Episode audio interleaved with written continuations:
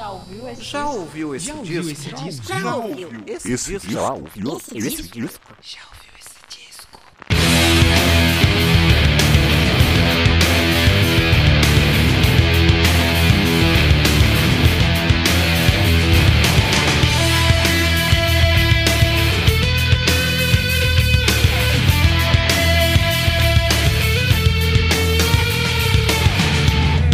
Começando mais um podcast. Já ouviu esse disco?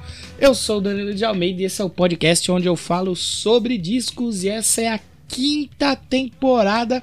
Depois de uma pausa forçada aí, estou de volta para falar sobre discos mais uma vez. E hoje temos um discaço, um disco nerd, pode ser colocado por muitos aí com disco nerd, porque ele tem temas complexos, cálculos matemáticos em sua composição. É uma coisa de maluco que eu vou falar daqui a pouco aqui. Você não sai daí. Se você caiu de paraquedas aqui achando que ouviu o disco e não tá ouvindo o disco já vai fechar, não fecha. Fecha não. Vai ter música, a gente vai ouvir um pouquinho de música. Mas eu vou falar e hoje eu vou falar muito. Que tem coisa complexa para falar aqui. No programa anterior do Epic, eu falei sobre a teoria da Matrix, e sequência de Fibonacci, cálculos matemáticos e bots e inteligência artificial. Hoje também a gente não vai fugir muito desse tema. Aí com o Lateralos do Tu, disco lá de 2001, descasso. Muito bom o programa hoje, tá bem legal. Foi difícil escrever ele, por isso que eu demorei, mas também não foi só por isso que eu demorei. Eu tive uns problemas de saúde recentemente, tava legal, nem pra gravar, nem pra escrever também.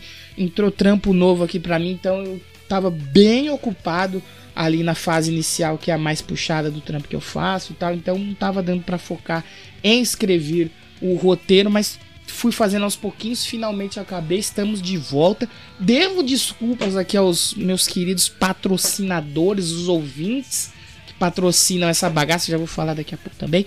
Mas é isso, estamos de volta. Espero que até o final da temporada dê pra seguir aí, sem pausa aí de 3, 4 semanas aí, porque precisa acabar a temporada logo e também é ruim ficar sem conteúdo aqui. O nosso engajamento vai pro caramba, vai embora e não é isso que eu quero. Eu quero que vocês curtam e compartilhem as páginas Instagram, arroba já ouviu esse disco, e Twitter, arroba já ouviu o disco. Vai lá, curte, comenta, compartilha, é muito importante. Quando eu falo isso aqui, é, se você quer comentar, não sei. Não, é importante que vocês mantenham o engajamento ali para o podcast aparecer aí nos mecanismos de busca, enfim, apareça para as pessoas. Se você gosta do que eu faço aqui, você compartilhando, curtindo, comentando, você ajuda muito.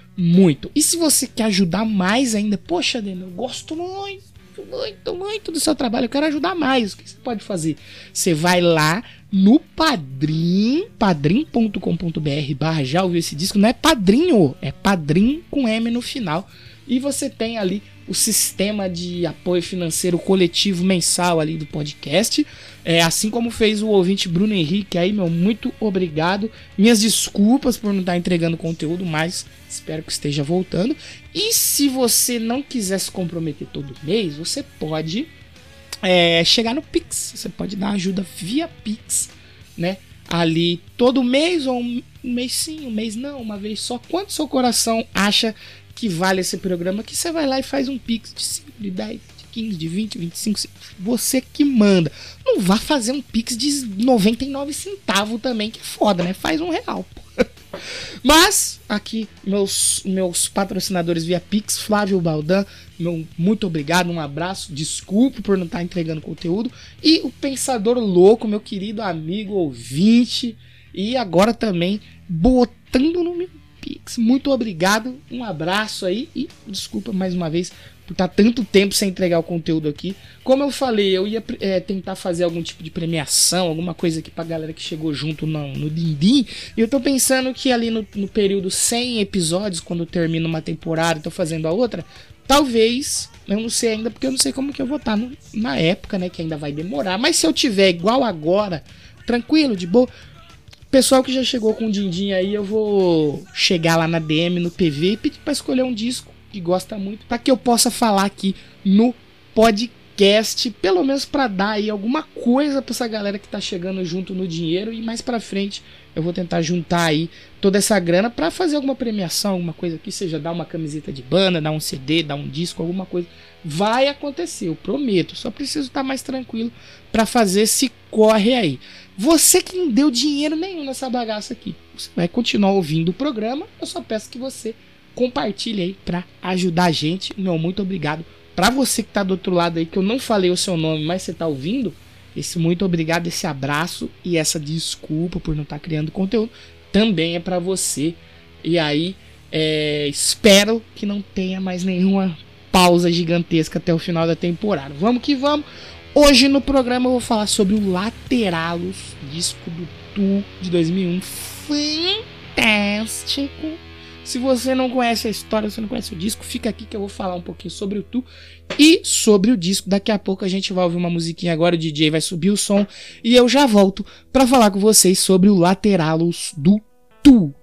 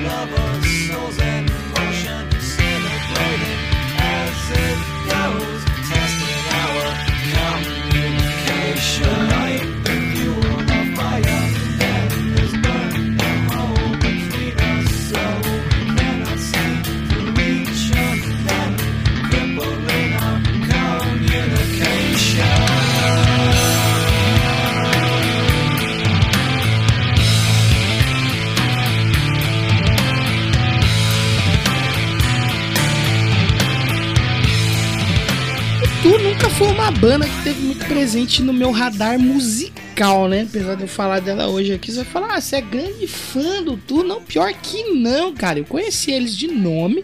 Eu sabia que era uma banda que fazia músicas aí de alto nível técnico, né? Mas eu nunca tinha parado para ouvir, na verdade. Porém, como eu já mencionei em outros episódios aqui do podcast, né? Alguns artistas acabam chegando até mim através das redes sociais, como foi o caso, por exemplo, da cantora Billie Eilish, a qual hoje eu sou fanático, sou grande fã aí. E o Instagram exerceu um, um papel gigantesco, né? Para que ela chegasse até mim, começou a mandar uns posts ali, eu comecei a xeretar, ver um pouquinho. Quando eu fui ver, eu tava completamente fascinado. E com Tu aconteceu algo meio parecido, né? Foram dois fatores aí que me levaram a ouvir esse disco fenomenal que eu falo aqui hoje, o Lateralos. Primeiro, o amigo e ouvinte pensador louco, né, que me falou algumas vezes sobre a banda, ele sempre tava falando nas nossas conversas, né? Falou, pô, tu é muito legal, escuta tu aí e tal.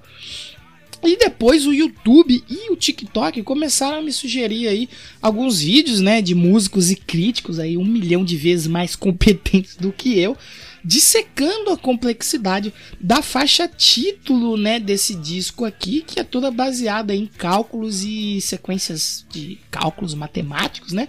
E aí quando eu vi isso aí, eu falei, nossa, mas isso é muito louco, eu preciso escutar essa música. Aí eu fui escutar a música, e achei legal a música, falei, bom, vou escutar o disco. Na hora eu já falei, é, esse disco vai ter que estar tá aqui nessa lista de, desse podcast que eu não sei se eu vou falar na quinta, na sexta, na sétima temporada, mas eu vou falar. Então eu resolvi falar já, porque eu tava muito afim de falar sobre esse álbum aqui, que é colocado aí como um dos grandes discos dos anos 2000 aí pro rock, pro metal e também da história, né? Mais ali ligado à música progressiva e tal, mas é um dos grandes discos aí do Tu, a banda que vinha, né, do ótimo lançamento de 1996, nessa época aqui desse disco, né? O disco anterior, o Anima, muito bem recebido aí pela crítica e também tido como um dos grandes álbuns de metal, principalmente de metal progressivo de todos os tempos, né? Então meio que a barra já tava alta ali pro Tu nessa época. E é de se admirar que mesmo nesse período tão difícil pro rock, pro metal ali, né, os 90, a transição pros 2000, a banda conseguiu manter a sua qualidade sem se converter 100% ao que era a tendência da época. Então é muito legal eles terem mantido a sua identidade. Durante as minhas leituras aqui para escrever seu roteiro, eu vi pessoas que, que chamam a banda, né, de rock alternativo ou só metal, metal progressivo. Eu acho que metal progressivo é realmente o mais certo. E eu li até críticas que dizem que esse sucesso que a banda teve nessa época difícil pro rock, né, se deu justamente porque eles flertaram ali com a sujeira sonora do grunge em alguns momentos, claro que de uma forma muito técnica, mas que ainda assim conversava um pouco ali com o público fora do metal progressivo, do metal, do rock, né, a galera mais antiga, conversava com a molecada ali da época. Em janeiro de 2001, a banda anunciou seu novo trabalho, né? Ainda com o nome de Sistema Encefale, com uma tracklist de 12 faixas, cujos títulos também foram revelados, né? Sendo que mais tarde, naquele mesmo ano, a banda revelou que todos os títulos eram diferentes, tanto do álbum quanto das músicas. Vale lembrar que no começo dos anos 2000 a cultura de compartilhamento de músicas na internet estava começando a ganhar força, né? E uma das bandas que tinha um discurso abertamente contra essa nova cultura, né? Talvez ela, eu não sei se deu certo, tu. Talvez esse negócio de MP3, streaming, talvez um pouco mais para frente deu certo e se estava um pouco errado. Mas tudo bem, porque o Tu, acho que ali junto com o Lars Ulrich, com o Metallica, com uma galera ali, era meio que contra o partilhamento de música. No disco deles, o anterior, Salival, de 2000, eles fizeram Anima, um disco de estúdio, depois um ao vivo, né? Conforme os rumores eram criados sobre um possível novo trabalho da banda, né? Nessa época do disco de 2000, os usuários da, da, da interwebs os usuários da internet, internet 1.0 ainda, né, registravam os nomes desses rumores em domínios.com.org, o que acabou atrapalhando e muito a banda na divulgação do disco. Por isso, quando eles foram fazer um novo trabalho de estúdio, eles vieram revelando nomes falsos e tudo mais para ver se enganava essa galera aí. Gravado em quatro estúdios diferentes em Hollywood, com a produção de David Bottrill, também produtor do Anima, chegava às lojas pela Volcano Entertainment em 15 de maio de 2001, o álbum Lateralos, tido por muitos aí como a obra-prima do Tu.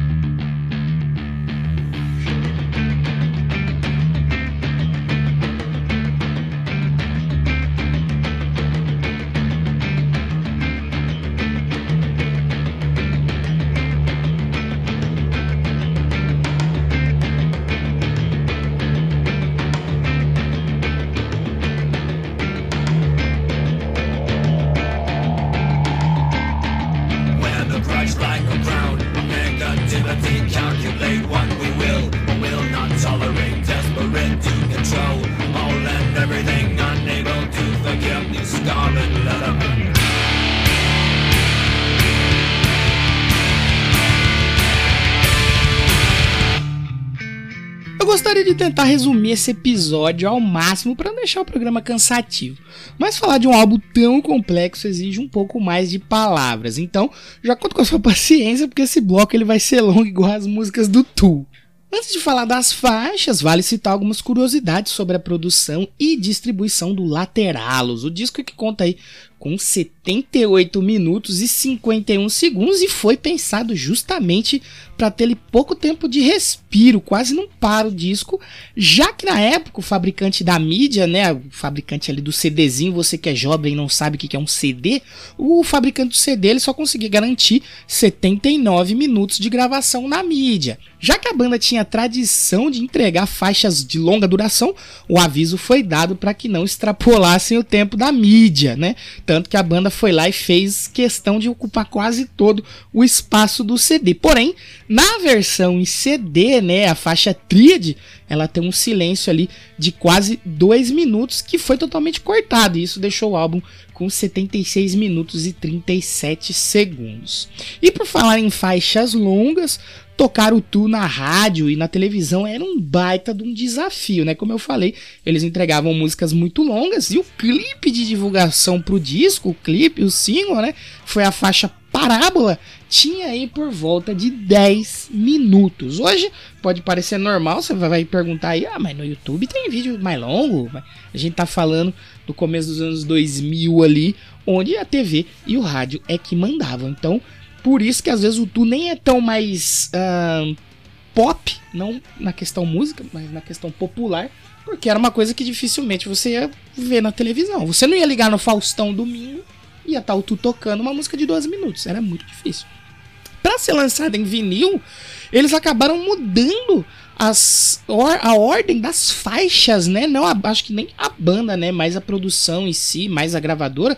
E acontece que o vinil duplo ele tem é uma mudança justamente num lugar que não era legal mexer, que são nas faixas 10, 11 e 12, que é a dis Disposition, Reflection e Triad.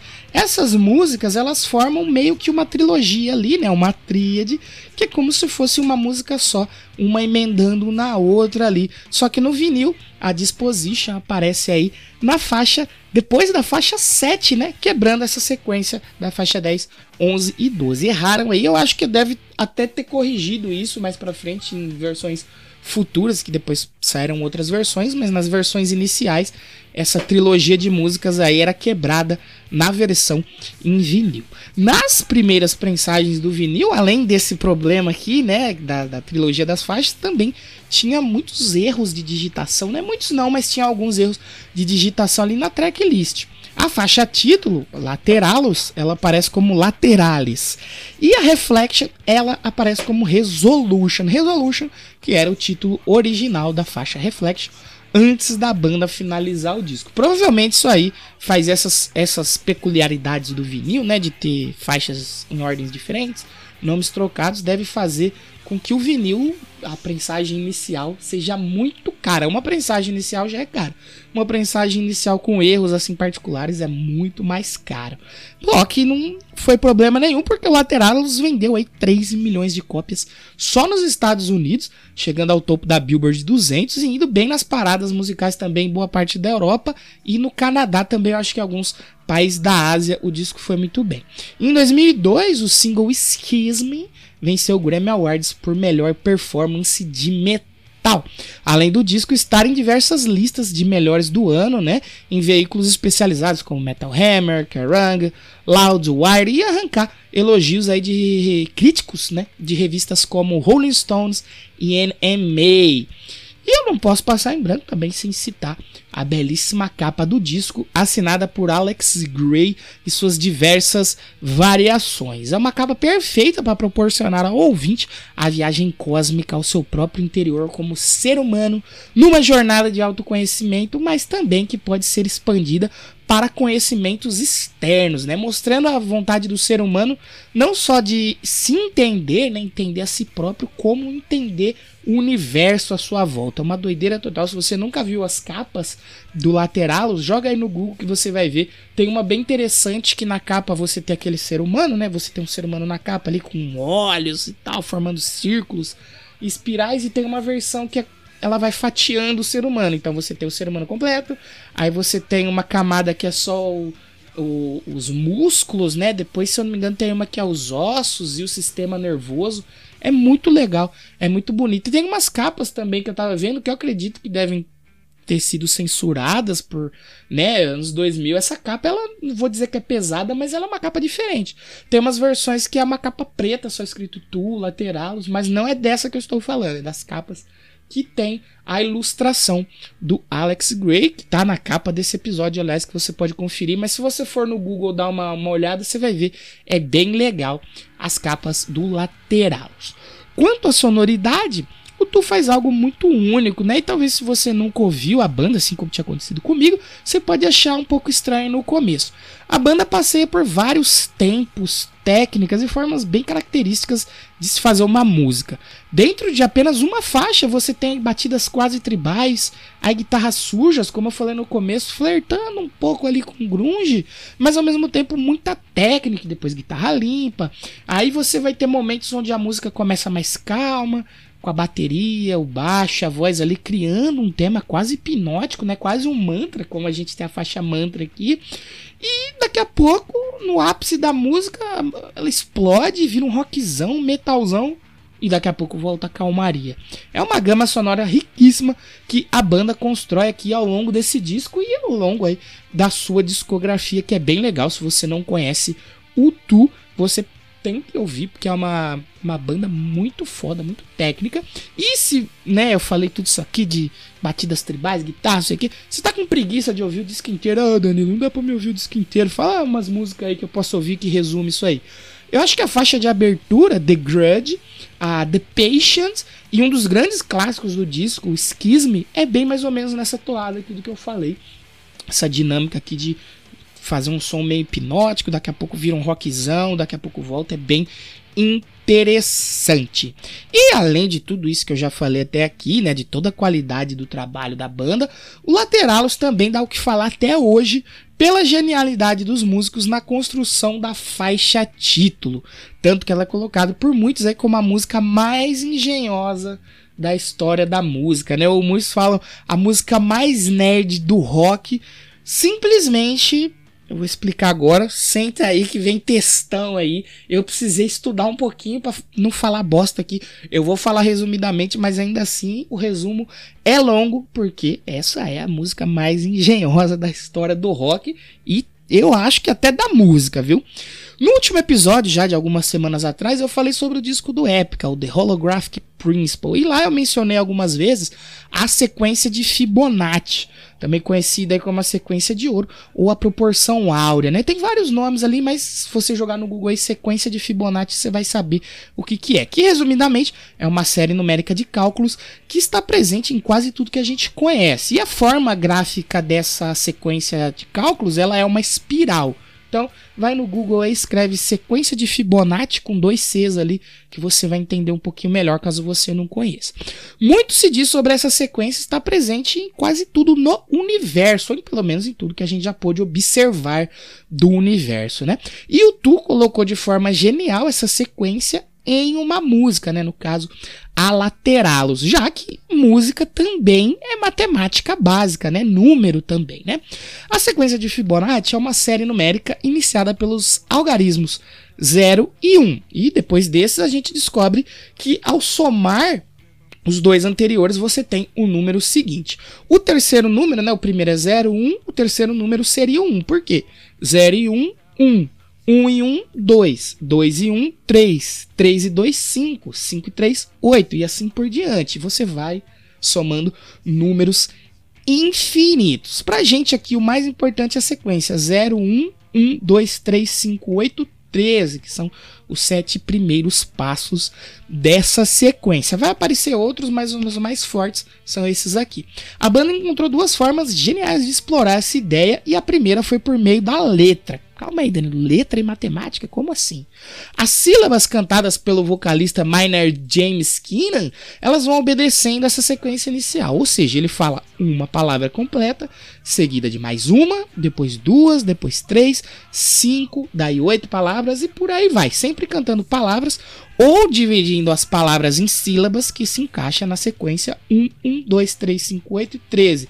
Tirando o zero daqui, né? Porque não cantar nada seria o silêncio.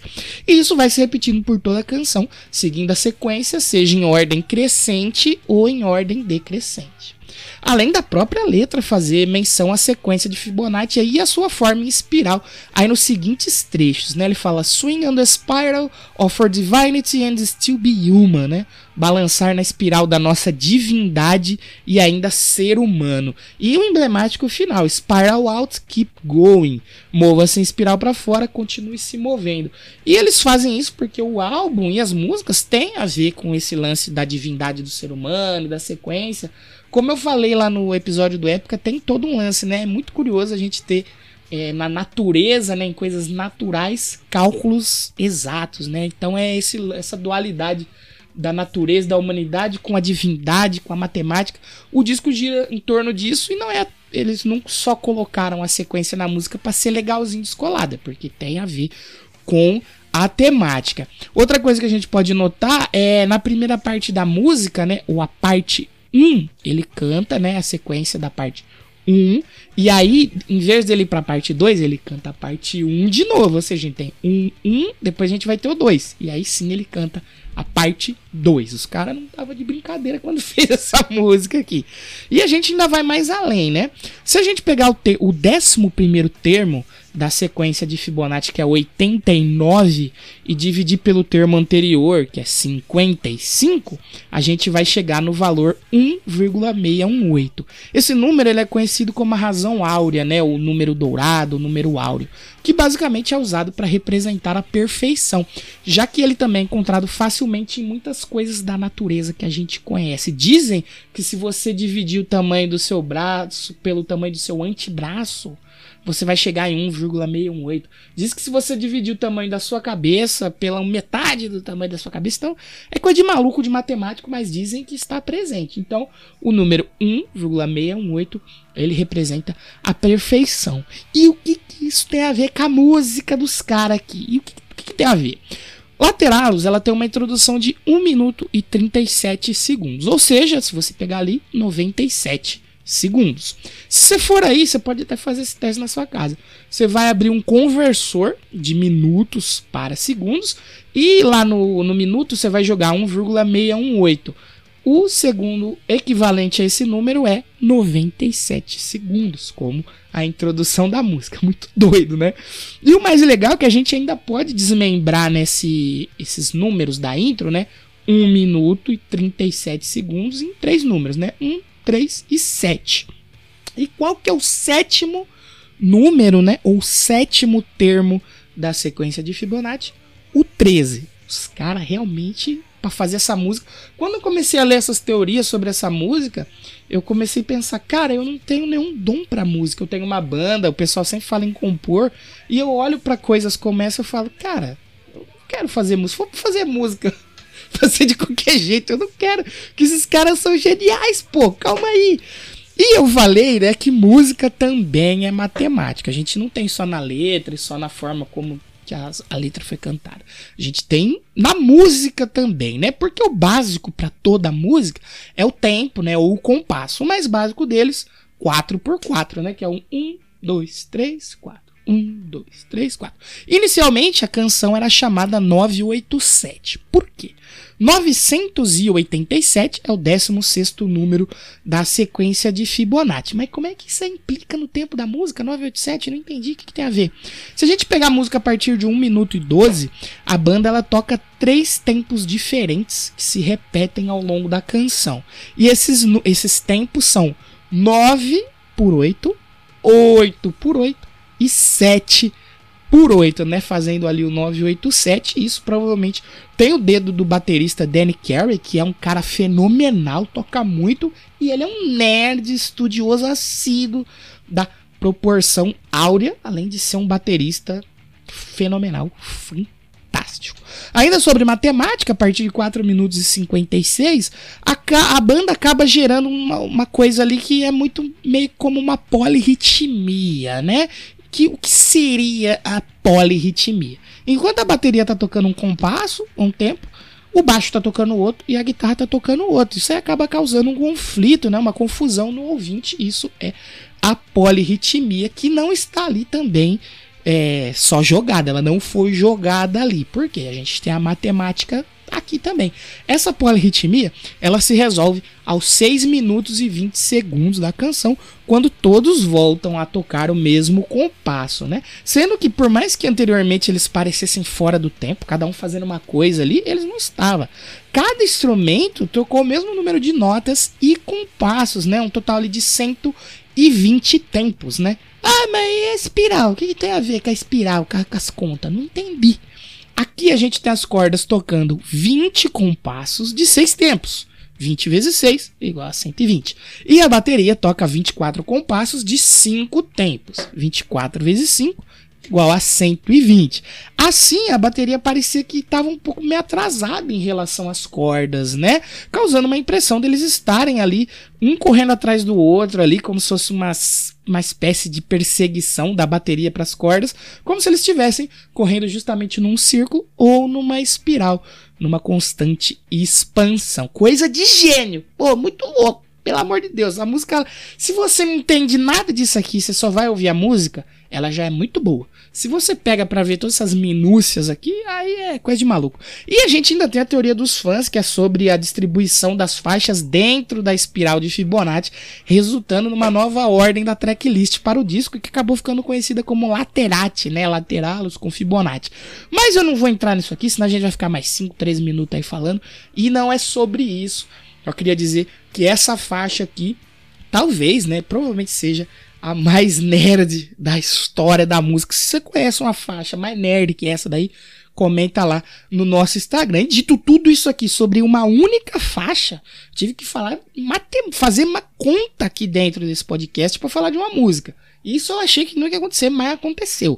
Não tem como a gente não ouvir outra, né? Tem que ser essa aqui pra gente terminar o programa de hoje ouvindo aí Lateralos do disco Lateralos do Tu, que é um baita de um disco lá do ano de 2001. Tava começando os anos 2000, né? E Tu vem com essa pedrada pra cima da gente. Simplesmente um descasso. Se você não ouviu, se você não conhece, vai lá ouvir que eu tenho certeza que você vai achar muito legal. Como eu disse, no começo talvez seja um pouco estranho, só um pouco estranho, mas você dá uma chance, você vai gostar desse disco que ele é muito bom, ele é fenomenal. Não se esqueça de seguir o podcast nas redes sociais, Instagram, arroba já ouviu esse disco, e Twitter, arroba já ouviu o disco. É muito importante vocês seguirem, curtirem, comentarem, compartilharem para o podcast continuar relevante aí na podosfera brasileira.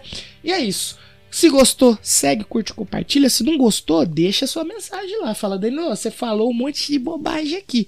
Não tem problema, você pode comentar lá. Se for uma crítica construtiva, a gente vai conversar legal e eu vou buscar melhorar. Eu não vou garantir que eu volto semana que vem. Não sei, ainda tô terminando de fazer o roteiro. Como eu falei no começo, tive uns problemas de trabalho, de saúde, então tudo ficou meio atrasado, mas eu tô correndo atrás. O que eu posso garantir é que o próximo episódio a gente vai fechar essa sequência, né? Que anteriormente a gente teve o época com o Holographic Principle, falando ali sobre questões matemáticas, metal sinfônico e tal. A gente teve hoje aqui metal progressivo, também falando sobre matemática. E semana que vem a gente vai ter um metal progressivo, semana que vem ou no episódio que vem. Vamos ter um rock, né? Barra metal progressivo do Brasil, que é tido como um dos melhores. Olha isso, hein? O Brasil, ele tem dois dos melhores discos de rock progressivo da história do rock progressivo. E no próximo episódio eu vou falar sobre um deles aqui no podcast. Então é isso, muito obrigado. A gente vai ouvir Lateralos do Tu e você tem que me responder aí. Você não pode esquecer. Vocês esquecem. Você tem que responder. E aí, Lateralos de 2001 do Tu já ouviu esse disco?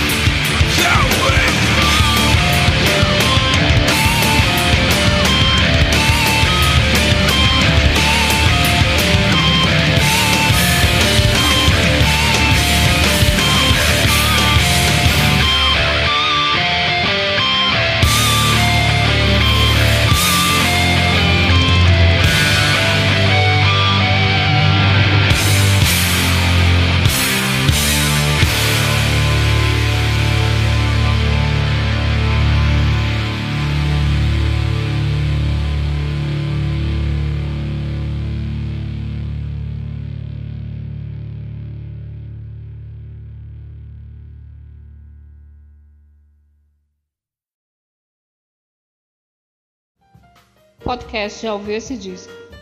Roteiro e edição por Danilo de Almeida.